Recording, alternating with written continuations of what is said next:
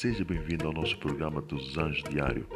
E hoje, nesse oitavo episódio, vamos tratar sobre o segredo é hospedar. Eu vou ter uh, como pano de fundo a leitura uh, do livro de Atos, capítulo 6, versos que uh, queria chamar a atenção, versos 8, e vamos saltar por outros versos. Cheio de graça e força, Estevão fazia extraordinários milagres e prodígios entre o povo.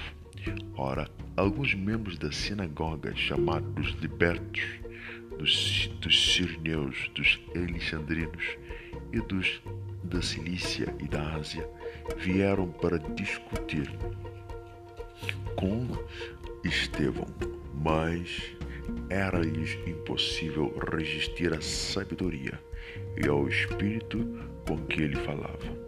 Subornaram então uns homens para dizerem: Ouvimos-lo proferir palavras blasfemas contra Moisés e contra Deus. Provocaram assim a ira do povo, dos anciãos e dos escribas. Depois, surgindo-lhe na frente, arrebatearam-no e levaram-no ao sinédrio.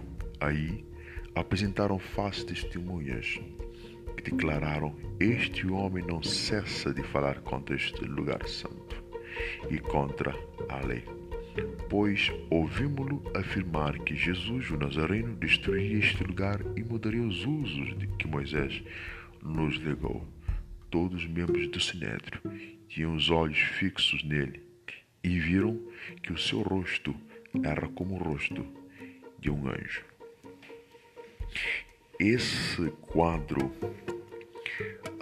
na verdade, transcreve sobre a nossa realidade interna, a profunda a complexidade que nós está incrustada devido a dezenas de anos absorvendo conteúdos enganosos, alimentando de factos irreais uh, que foram escritos nos grandes livros e, e também foram consagrados a na verdade, em vários polos da humanidade com o intuito de exaltar o ocidentalismo.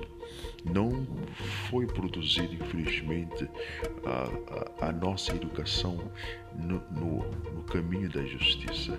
Não foi elaborado é, na beldade da pureza da verdade, mas sim os homens construíram a força. A, impulsionadora das, das ações da humanidade de uma forma a proporcionar para o ocidentalismo a pujança que ela possui hoje. Foi isso que Alexandre fez e essa forma de uh, trabalhar com a humanidade ainda peneira, ainda prevalece sobre a humanidade.